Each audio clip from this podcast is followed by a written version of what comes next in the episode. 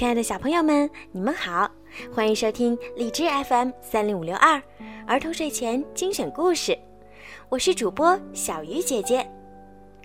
今天的故事呀，要送给家住在山东省青岛市的张小玉小朋友。小小小朋友今年三岁半了，活泼可爱，聪明善良。爸爸妈妈希望小小健康快乐成长。勇敢一些，在爸爸妈妈眼里，小小是最棒的。爸爸妈妈永远爱你。今天，小鱼姐姐要送给你一个好听的故事，名字叫做《乔治感冒了》。现在，我们就来听今天的故事吧。猪妈妈告诉佩奇和乔治。下雨时可以出去玩儿，但必须穿戴好雨具，小心被淋湿。可是乔治不喜欢戴雨帽，他把帽子扔进了泥坑里。乔治，喂，回来吧，孩子们！猪爸爸喊。这会儿雨下的太大了，你的帽子哪儿去了，乔治？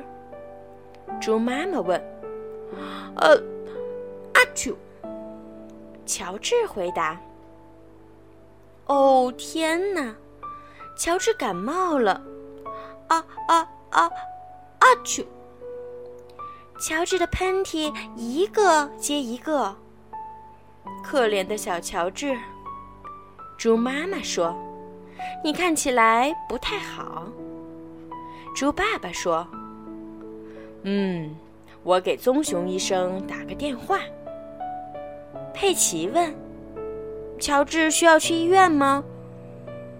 猪爸爸回答：“不需要，但是乔治现在得躺在床上。也就是说，可怜的乔治生病了。”佩奇沮丧地说。猪爸爸说：“乔治。”你必须待在床上，直到你好起来。乔治问：“为什么？”猪爸爸回答：“因为你需要保暖。”棕熊医生来看乔治了，他说：“张大嘴，说啊。”但是乔治有点紧张，他抱着他的恐龙先生，藏在被子底下，不出来。